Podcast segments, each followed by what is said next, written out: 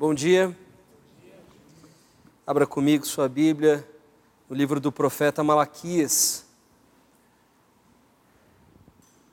Nós estudamos aqui na nossa comunidade, sempre temos um, um livro, uma carta, é, um texto bíblico que a gente prefere estudar e refletir de forma expositiva e continuada. E hoje nós começamos uma nova série, juntamente com o novo ano. Não sei se eu posso dizer para os próximos meses, porque é um profeta, um profeta bem curto, são quatro capítulos. Mas pelo menos para os próximos domingos, nós estaremos estudando este profeta. E hoje a gente vai ler no capítulo 1, do verso 1 até o verso 5. Malaquias 1, a partir do verso 1. Uma advertência, a palavra do Senhor contra Israel por meio de Malaquias. Eu sempre os amei, diz o Senhor. Mas vocês perguntam: de que maneira nos amaste? Não era Esaú, irmão de Jacó, declara o Senhor. Todavia, eu amei Jacó, mas rejeitei Esaú transformei suas montanhas em terra devastada e as terras de sua herança em morada de chacais do deserto. Embora Edom afirme: fomos esmagados, mas reconstruiremos as ruínas. Assim diz o Senhor dos exércitos: podem construir, mas eu demolirei. Eles são chamados terra perversa, povo contra quem o Senhor está irado para sempre. Vocês verão isso com os seus próprios olhos e exclamarão: Grande é o Senhor, até mesmo além das fronteiras de Israel. Feche os teus olhos, baixe sua cabeça e nós vamos pedir, clamar por entendimento espiritual. Entendimento espiritual é aquele que transcende a mera absorção de conteúdo um mero acúmulo de conteúdo bíblico ou teológico.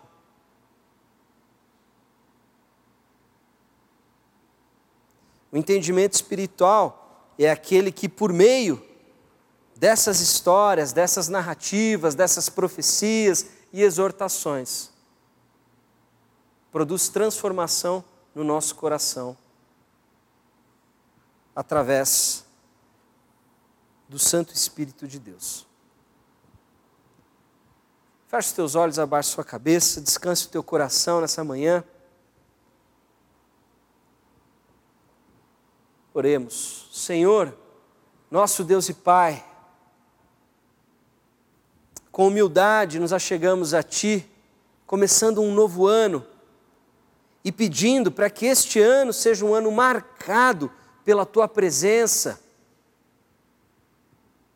um ano marcado por entendimento espiritual, entendimento que reflete o teu caráter, registrado nas Escrituras.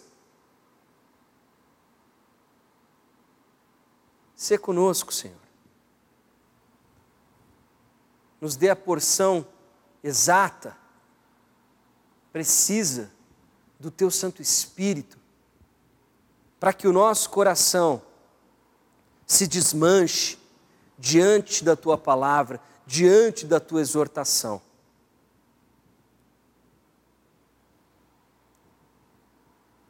Para que nós não venhamos a falar de um povo distante, mas para que nós nos encontremos neste texto. E o Senhor produza frutos de acordo com a tua vontade em nossas vidas. É no nome de Jesus que oramos. Amém.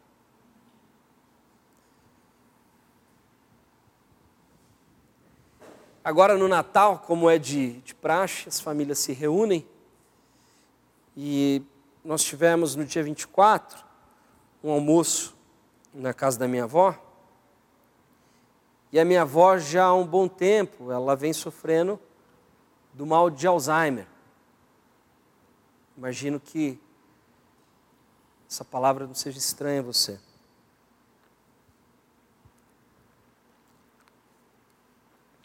E se você tem contato, ou já teve contato com uma pessoa nessa condição, você sabe que à medida em que o mal avança, é natural que essa pessoa comece a ficar mais distante,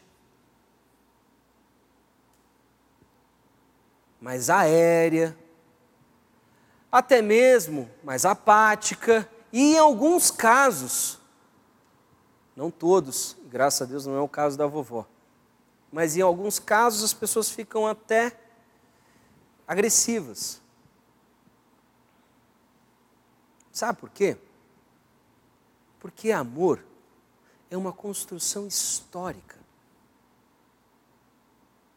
Amor é uma construção histórica. Você retira a memória, naturalmente, as relações imediatamente são afetadas.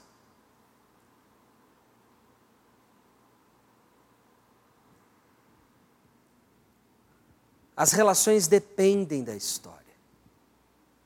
A gente pode dar um exemplo mais próximo, não tão distante quanto a questão do Alzheimer.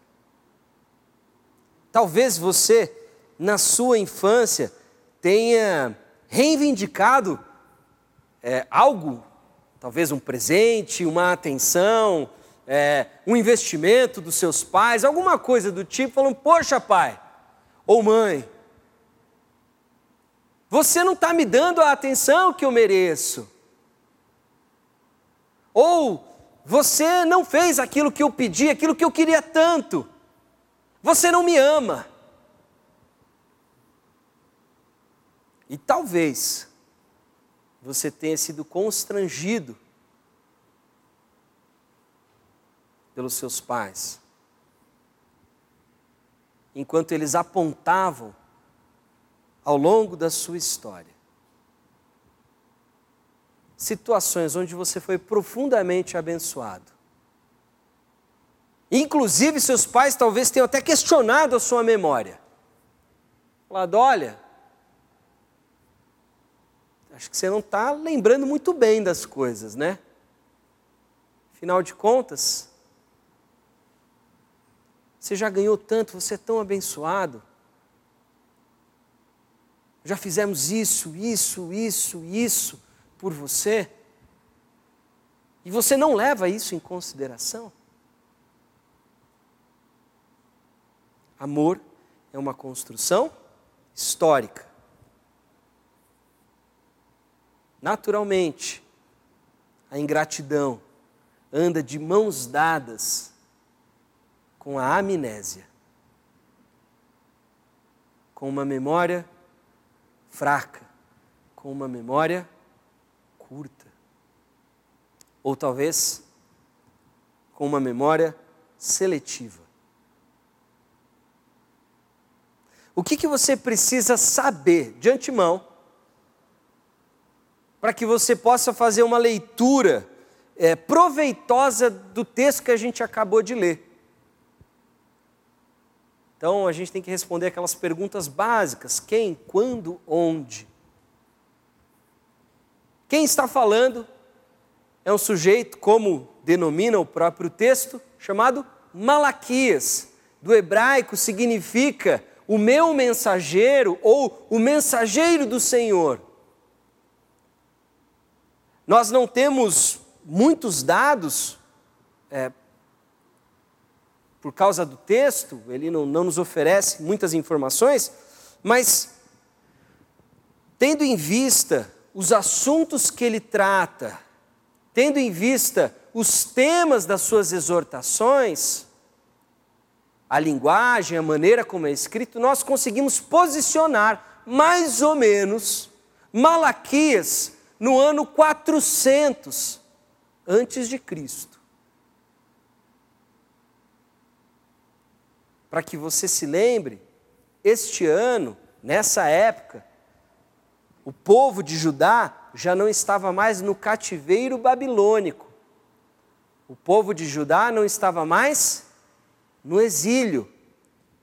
E você precisa saber o que foi o exílio. Então eu vou fazer uma breve digressão, uma retrospectiva sobre o povo de Israel. Eu espero que aqueles que frequentaram a nossa sala de escola bíblica dominical eh, não estejam estranhos a, ao que eu vou falar agora. Mas de qualquer forma eu vou fazer essa digressão para que você consiga situar este profeta e o povo para quem ele fala, ok? Eu não vou voltar tão longe como na criação, no Éden, mas eu vou até Gênesis.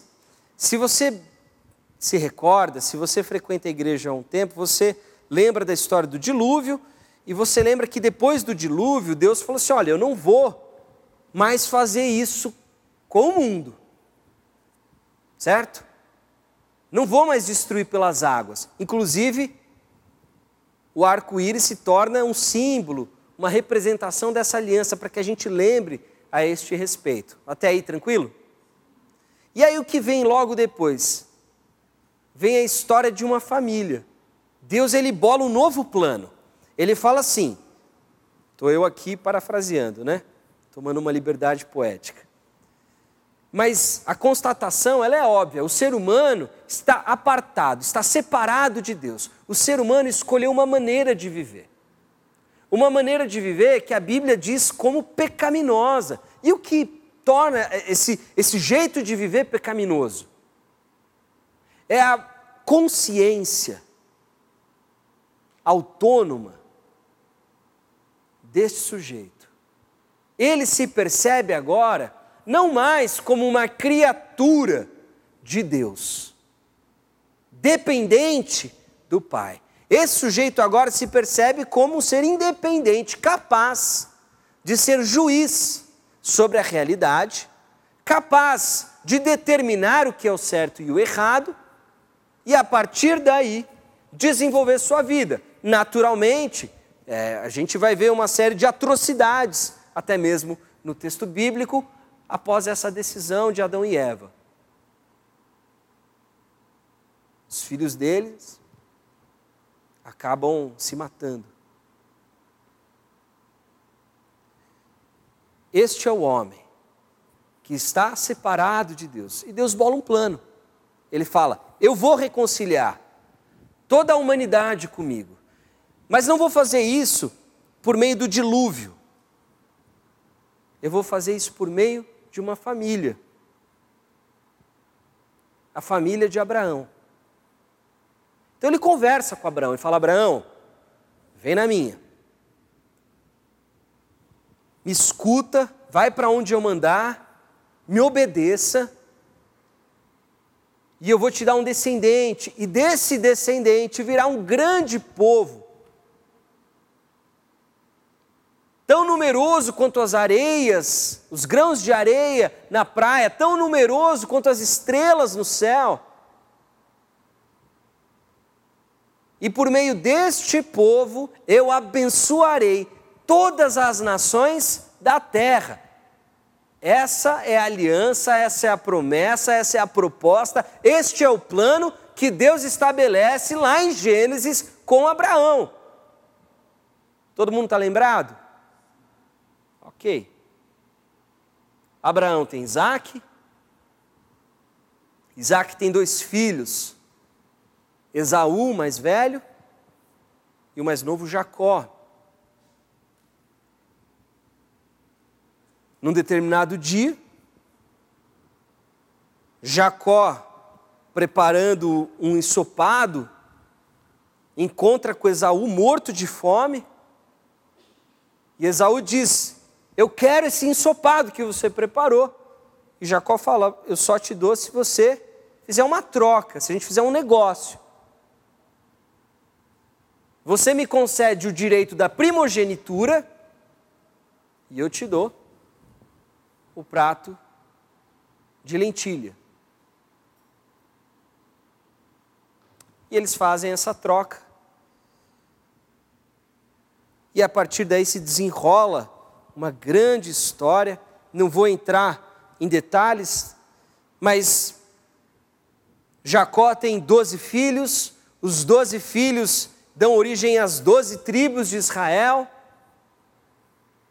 Esse povo depois vai para o Egito para fugir da fome, mas lá cresce como povo, como, é, como população e acabam tornando-se escravos no Egito. Deus manda Moisés, depois de 400 anos, eles são libertos, aí inicia-se a jornada no deserto, em direção à terra prometida. Terra prometida a quem? A Abraão. Tá? Josué realiza essa conquista, eles entram, tem o período dos juízes, tem o período da monarquia depois dos juízes, começa com Saul, depois vem Davi, depois vem Salomão, e depois de Salomão o reino se divide. Tem uma guerra civil. Você tem o reino do norte e o reino do sul. O reino do norte, constituído pela maior parte das tribos de Israel, e o reino do sul, constituído por Judá e Benjamim. Onde fica? Jerusalém. Da palavra Judá vence a palavra judeu. O reino do norte é conquistado pelos assírios. O reino do sul ainda resiste por um tempo. Mas aí surge um novo império, o império babilônico.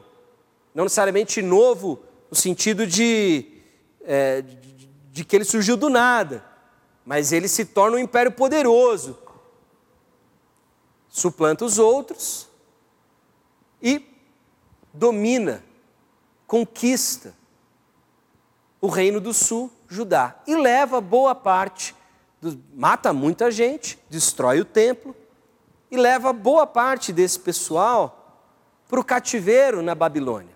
Mas Deus tem uma conversa com esse povo. A gente estudou isso em Jeremias no ano retrasado. Olha, vocês vão, mas não é por muito tempo. Eu vou trazer vocês de volta. E depois o Império Babilônico é tomado por um outro império, o Império Persa. E este novo governante, chamado Ciro, ele tem uma política diferente. Ele fala o seguinte: olha, já que está todo mundo conquistado, e eu tenho o poderio militar, é melhor que esse povo goste de mim. E aí ele liberta os judeus para que eles voltem para sua terra e, inclusive, reconstruam a própria cidade de Jerusalém. Então, Neemias vai se encarregar de reconstruir os muros, o templo vai ser reconstruído, e provavelmente Malaquias se situa alguns anos depois de Neemias. E o que está acontecendo na época de Malaquias? A gente vai ver isso com mais calma nos outros capítulos. Mas só pela primeira declaração aqui, a gente pode ver que existe uma divergência de percepção da realidade. Ok? Por quê? Uma advertência à palavra do Senhor contra Israel por meio de Malaquias, verso 2: Eu sempre os amei, diz o Senhor.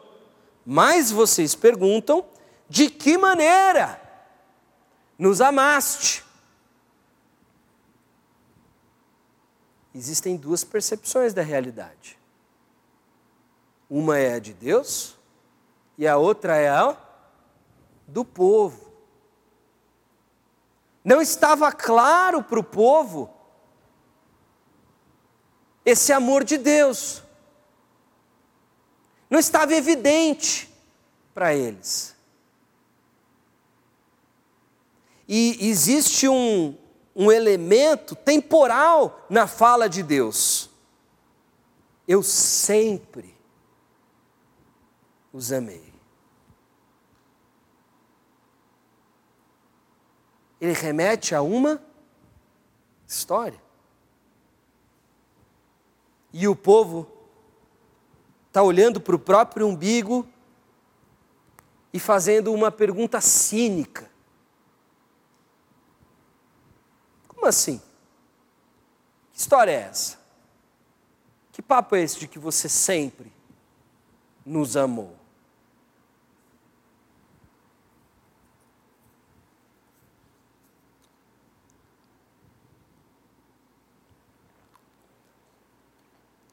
E o que Deus faz? Ele recorre à história. E aí ele vai. Não era Esaú irmão de Jacó? Declara o Senhor. Todavia eu amei Jacó, mas rejeitei Esaú. Transformei suas montanhas em terra devastada e as terras de sua herança em morada de chacais do deserto.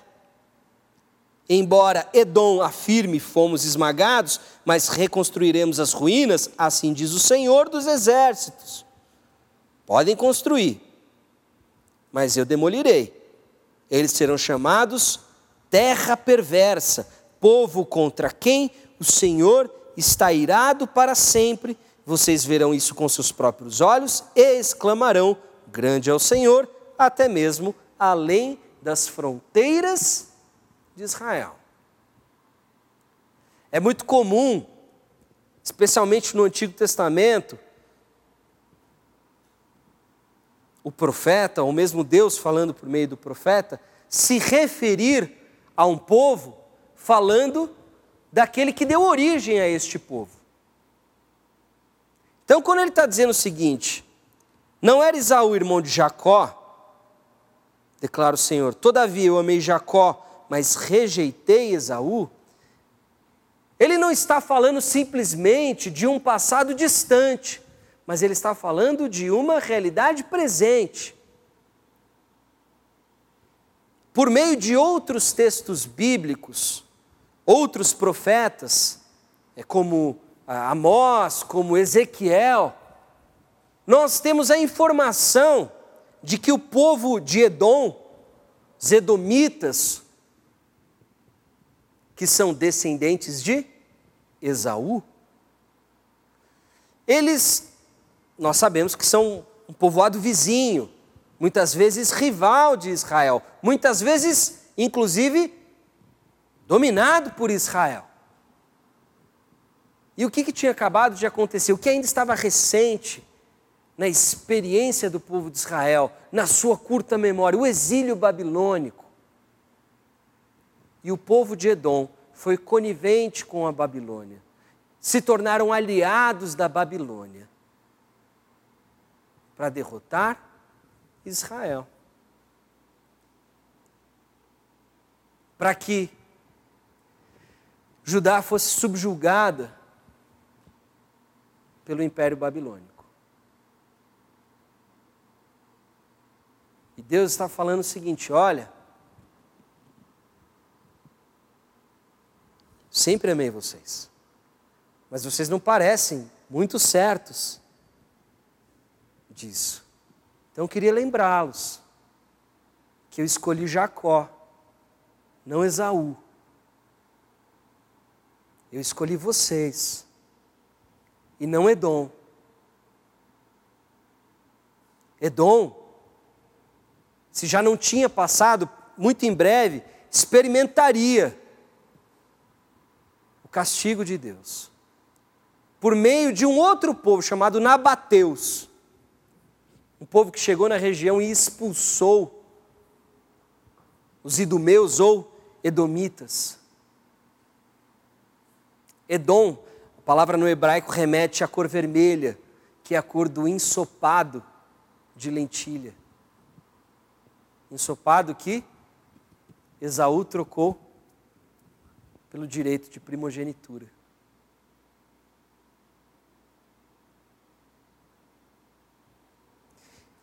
E Deus termina dizendo o seguinte: podem construir, mas eu demolirei, eles serão chamados terra perversa, povo contra quem o Senhor está irado para sempre, enquanto que com vocês eu amo sempre, com eles eu estou irado para sempre. Vocês verão isso com os seus próprios olhos e exclamarão: Grande é o Senhor, até mesmo além das fronteiras de Israel. Ou seja, Deus se mantém fiel à aliança que fez no passado e mantém-se fiel ao seu propósito. Propósito do quê? De destruir todo o mundo? Não. De salvar todo o mundo. Por meio de uma nação. Deus escolhe uma porta de entrada nesse seu novo plano de reconciliação com a humanidade depois do dilúvio. Ele escolhe transformar a humanidade por meio de uma família. Não de fora para dentro, mas de dentro para fora, por meio de um povo. E esse povo seria a luz para todos os povos da terra.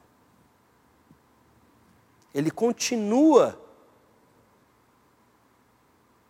fechado com este propósito. Ele continua comprometido com a ideia de atravessar as fronteiras de Israel, porque ele não é um Deus local. Crença muito comum naquela época. Cada território tinha uma divindade que tomava conta. Deus não é um Deus local, ele é um Deus universal.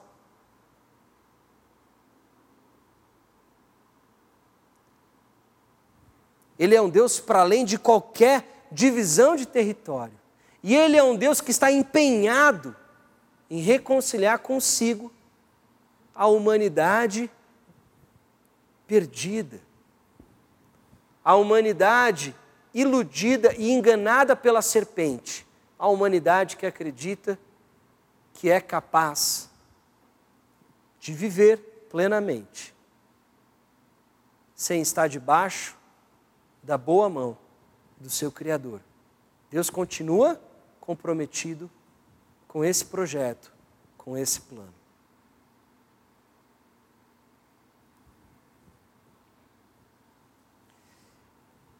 Assim como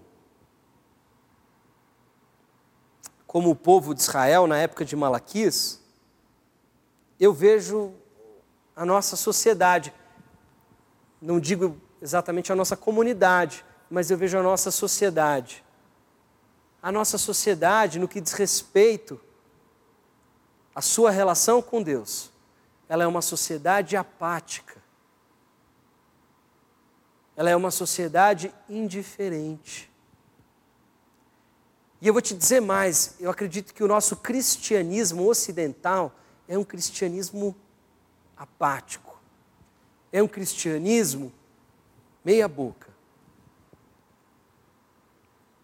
É um cristianismo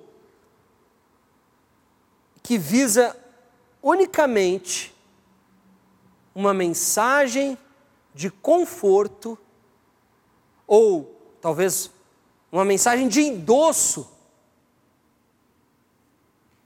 para as pessoas. O que eu quero dizer? As pessoas vão à igreja, elas buscam a Deus, querendo que Deus encontre com elas e fale assim: Uau, você é demais. Você é uma pessoa muito boa. Olha, você é fiel à sua esposa. Uau! Você é honesto. Parabéns.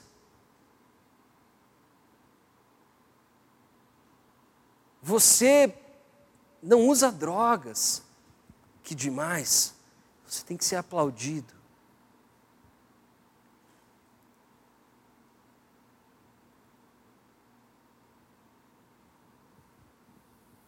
Cristianismo medíocre.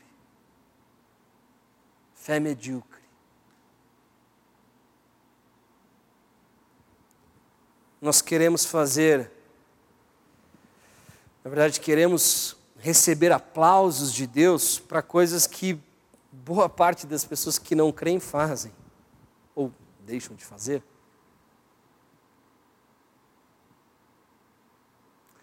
É muito comum nós ouvirmos, pelo menos eu já ouvi muitas vezes, a seguinte frase: Nossa, como era mais fácil ser crente nos tempos bíblicos. Porque, afinal de contas, Deus se manifestava de maneira muito clara, muito objetiva.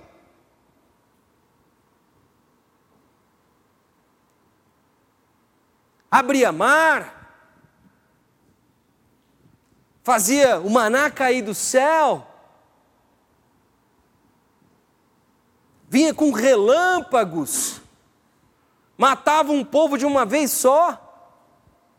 Era muito mais fácil ser crente nos tempos bíblicos.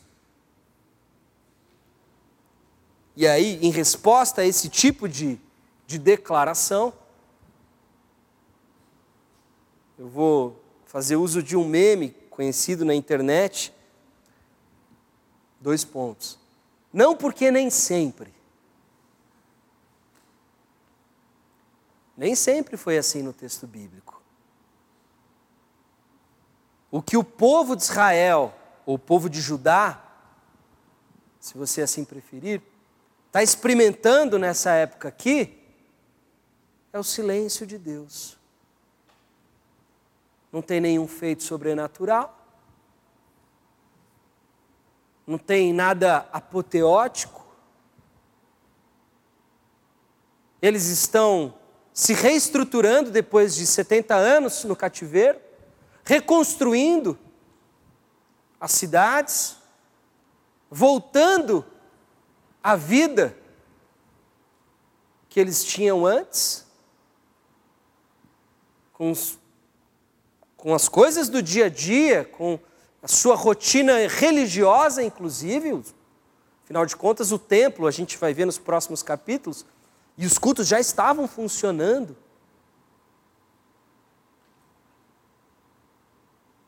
mas eles continuavam profundamente magoados, tinham sofrido um ferimento grave no seu orgulho nacional.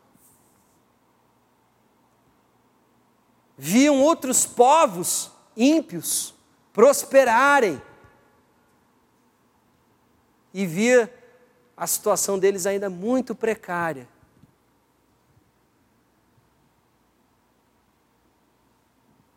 E eles ouviam de Deus: Eu sempre amei vocês.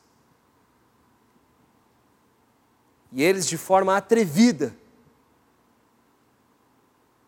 e mal educada, respondiam: Como assim? Porque a memória deles era muito curta. eles só conseguiam olhar para o aqui e para o agora. Eles só conseguiam se conscientizar daquilo que estava acontecendo naquele momento. E eles não estavam vendo Deus descer dos céus com um exército angelical e vingando eles contra todos os povos que tinham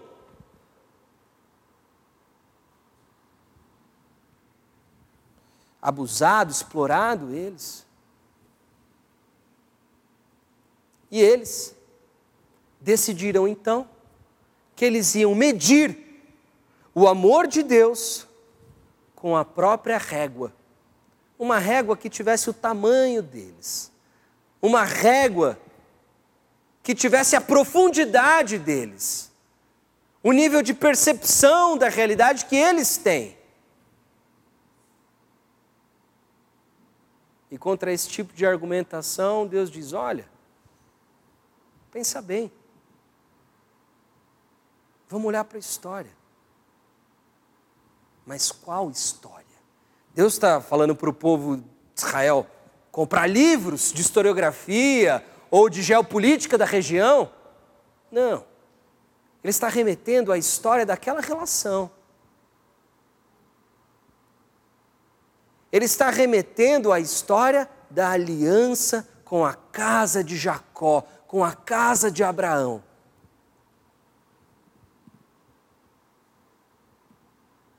Olha, você está questionando o meu amor por você.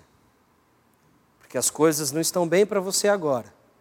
Porque as coisas não estão do jeito que você queria. Então, deixa eu te dizer. Olha para a minha história com você.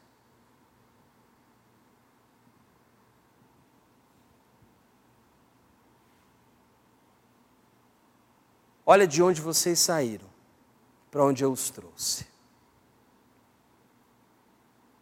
Ah, teve cativeiro? Teve, claro que teve. Mas a culpa foi sua. Eu falei para você não viver daquele jeito. Eu falei para você não se aliar com as divindades estrangeiras. Eu falei para vocês não confiarem em ídolos de barro, de madeira, de ouro. Eu falei para vocês não confiarem nessas coisas. Mas vocês confiaram. O cativeiro é consequência disso.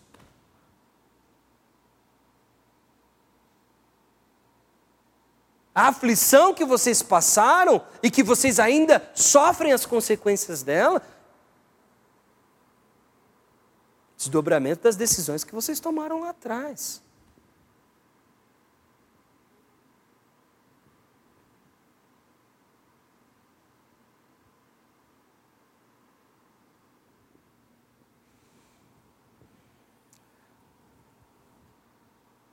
Será que a gente agora consegue dizer com tanta convicção que nos tempos bíblicos era mais fácil ser crente? Porque Deus aparecia assim para as pessoas. A jornada com Deus sempre foi uma jornada de fé. E o que é fé? Talvez você nunca tenha gastado muito tempo pensando nisso. Talvez Nunca tenho te explicado muito bem, mas fé não é acreditar com muita força, sabe? Acredito muito. Isso é o que você fez no fim do ano, lá na Mega Sena, entendeu? Aquela fezinha, você vai dar certo, vai dar certo, vai dar certo. Isso chama-se superstição. Fé é uma outra coisa. Fé é quando você é levado a um novo estilo de vida a uma nova maneira de viver, simplesmente por obediência a quem te chama. Não se engane, Abraão é o pai da fé, porque nos momentos mais difíceis, ele ouviu o que Deus falou para ele, e ele, sem questionar, obedeceu.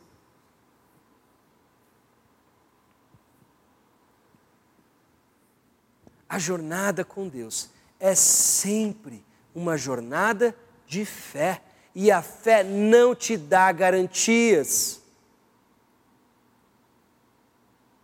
Pelo menos, não aquelas que a gente quer. O retorno, a recompensa da fé, não é da maneira como o nosso coração enganoso espera. E é possível que você passe por momentos difíceis na vida, é possível que você passe por desertos. É possível até que você, na sua loucura, blasfeme contra Deus, amaldiçoando a Deus, dizendo: Olha, eu estou bravo com você porque você não me deu o que eu queria. A minha vida não é do jeito que eu gostaria que fosse. É possível que talvez você tenha chegado a esse ponto. E por isso eu vou me dar ao luxo de fazer o que eu quero. Porque eu não recebi o que eu acho que eu merecia. Então agora eu vou viver do jeito que eu quero. Essa é uma maneira de dizer: olha, você fala que você me ama, mas eu não estou sabendo disso. Porque, de acordo com a minha régua, de acordo com os meus critérios, você não me ama.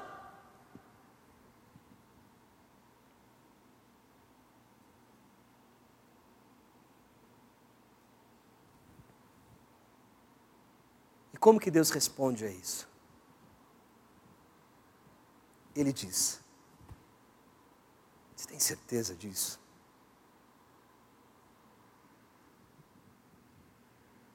Vamos olhar para a sua história.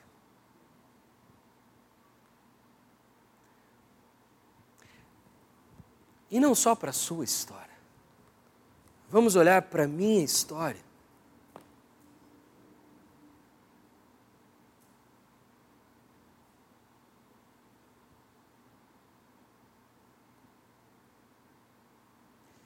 Nessa caminhada de fé,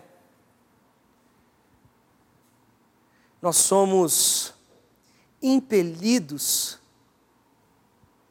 a perseverar nessa busca por Deus, nessa procura, porque Deus, Ele não é óbvio, Ele não é evidente, porque senão não seria fé.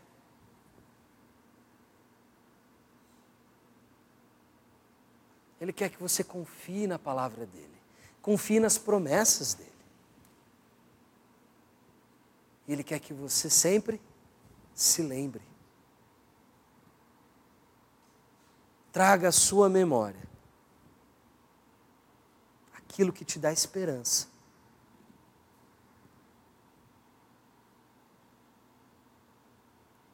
Nesse problema com Edom, com os edomitas, nesse momento apático de Israel pós-exílio, Deus está falando o seguinte: olha, Lembre-se que eu escolhi você.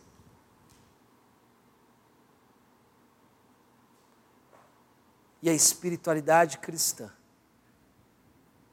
se baseia na história de um Deus que escolhe e elege um povo para ser seu.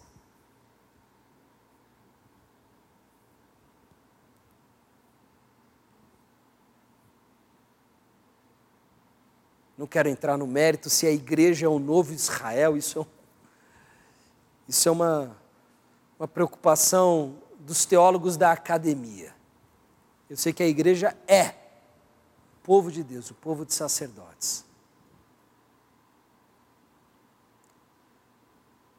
E talvez, talvez, a gente viva essa apatia semelhante ao povo de Israel que a nossa memória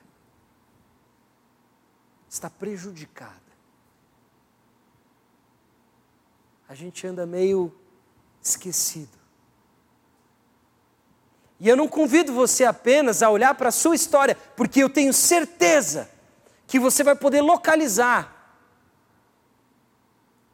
o Deus que cuidou de você e te trouxe até aqui. Isso eu não tenho dúvida. Mas não é só isso, porque isso poderia te dar ainda uma perspectiva muito individualista dessa espiritualidade. Quero que você olhe para a história dele. Quando ele diz para o povo lembrar de quem foi Jacó e de quem foi Esaú, ele está remetendo a essa história, ao que hoje nós conhecemos como texto sagrado.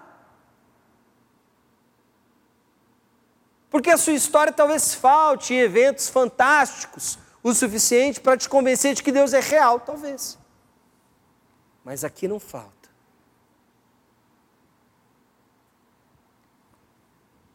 E o mesmo Deus lá de trás, que fez todas aquelas maravilhas, é o mesmo Deus de hoje.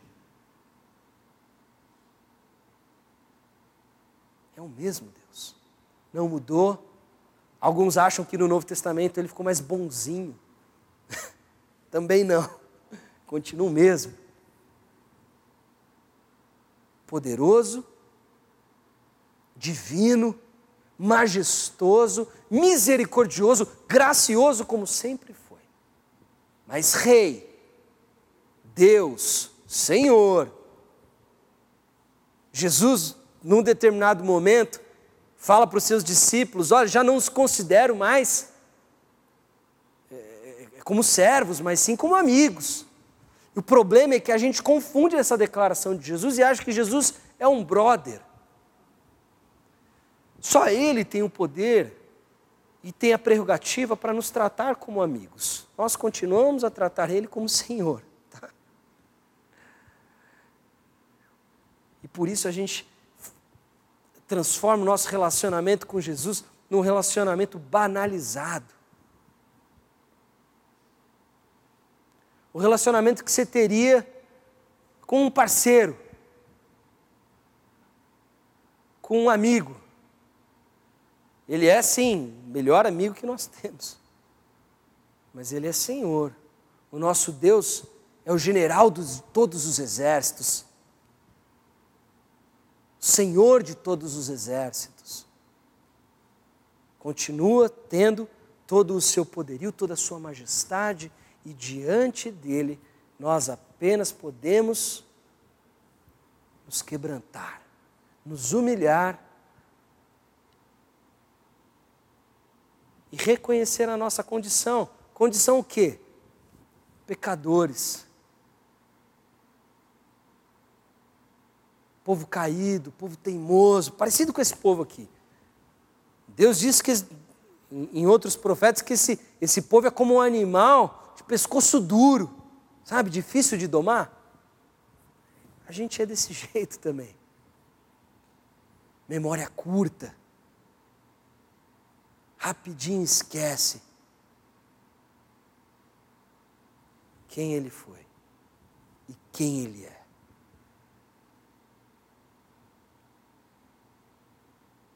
A espiritualidade cristã, ela não convida você para medir o amor de Deus de acordo com seus critérios,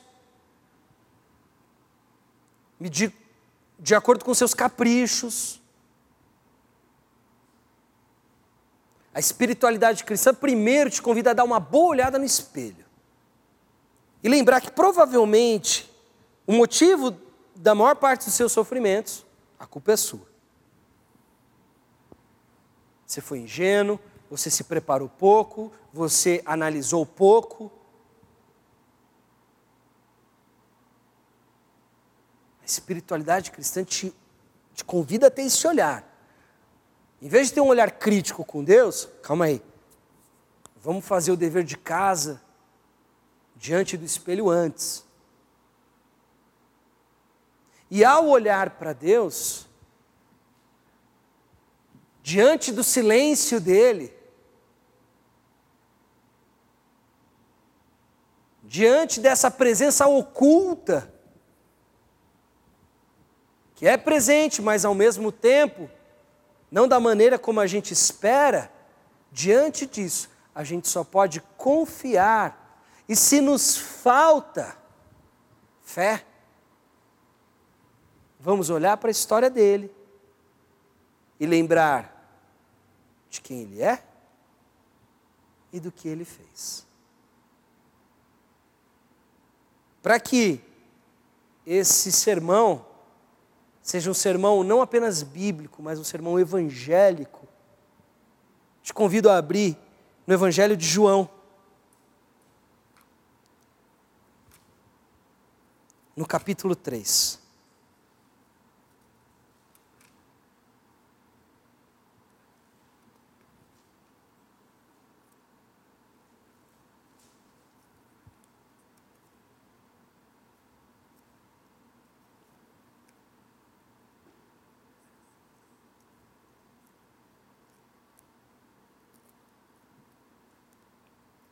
Cara.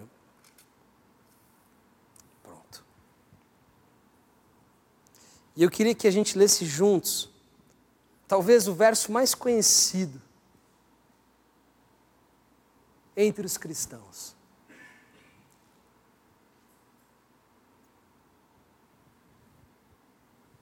E isso é Jesus falando. Porque Deus tanto amou o mundo que deu seu Filho unigênito para que todo aquele que nele crer não pereça, mas tenha vida eterna. Porque Deus amou o mundo de tal maneira, tanto amou, que deu seu Filho único, para que todo o que nele crer não pereça, mas tenha vida eterna. Me permita parafrasear isso.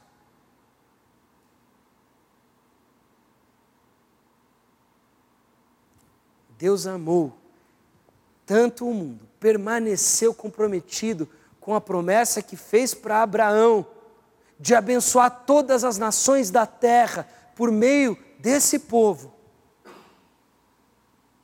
Deus amou tanto o mundo, amou tanto a mim, amou tanto a você, que Ele não poupou o próprio Filho,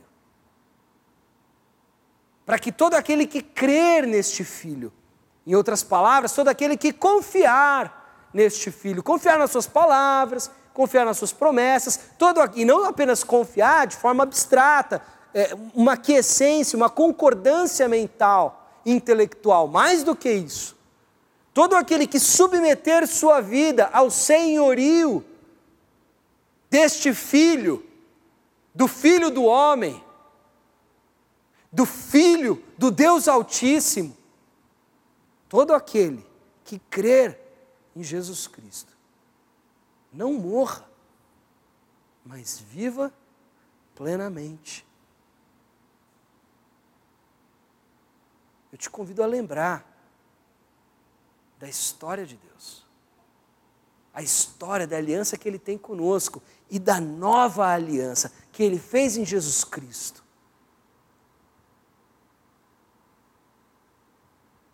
Talvez você pense, poxa, mas essa situação de Malaquias tão distante da nossa realidade, eu vou te provar ao longo dos próximos domingos que não é não.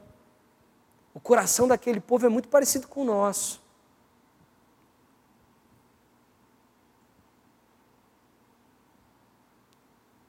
Se você tem dúvidas do amor de Deus, antes de você até mesmo examinar a sua própria história, que eu não tenho dúvida, deve ser marcada por uma série de livramentos, muitos deles talvez você nem saiba, e bênçãos, e, e, e cuidado, e zelo mesmo da parte de Deus, antes de olhar para a tua própria história, e você deve fazer isso, eu te convido a olhar para a história desse Deus e da sua aliança conosco. Eu quero te lembrar do que ele não poupou. Eu quero te lembrar que, embora ele tenha atravessado, transcendido os limites do território de Israel, ele transcendeu outros limites.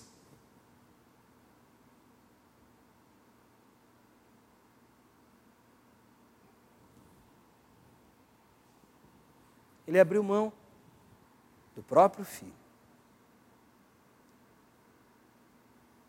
para que você, para que eu, pudéssemos viver a vida em toda a sua plenitude.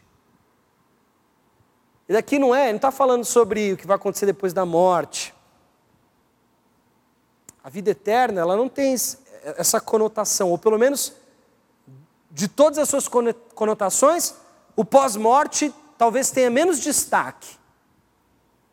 A vida eterna é a vida plena com Deus. É a vida de profunda intimidade com Ele, conhecimento dEle.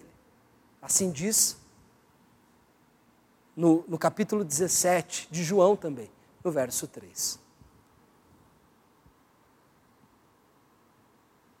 Se você hoje tem dúvidas do amor de Deus, convido você a olhar para a história dele e lembrar quem Ele não poupou por você. Se você acha que Deus é indiferente à sua dor, queria te dizer que o nosso Deus, o Deus que nós cantamos, o Deus que nós confessamos, não é indiferente à dor, porque é em si um Deus sofredor. Porque é um Deus comprometido com essa relação.